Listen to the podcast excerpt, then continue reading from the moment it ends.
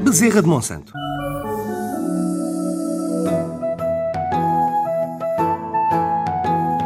Reza a lenda que no tempo dos romanos, a aldeia de Monsanto via-se cercada durante semanas pelas tropas romanas.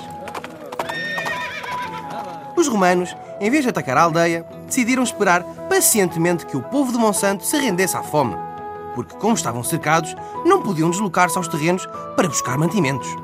O povo de Monsanto estava desesperado, mas resistia como um herói. O tempo ia passando e chegou a altura em que apenas restava uma bezerra para comer. Com o povo desesperado e a pensar em render-se, o chefe lusitano da aldeia teve uma ideia. Alimentou a última bezerra até que esta ficasse o mais gorda possível.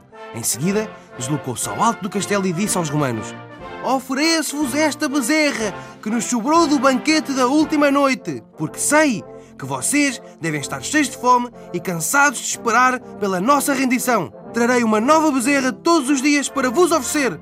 O chefe romano não queria acreditar. Afinal, os lusitanos ainda tinham muito alimento e não valia a pena atacá-los. Portanto, levou as tropas e foi-se embora.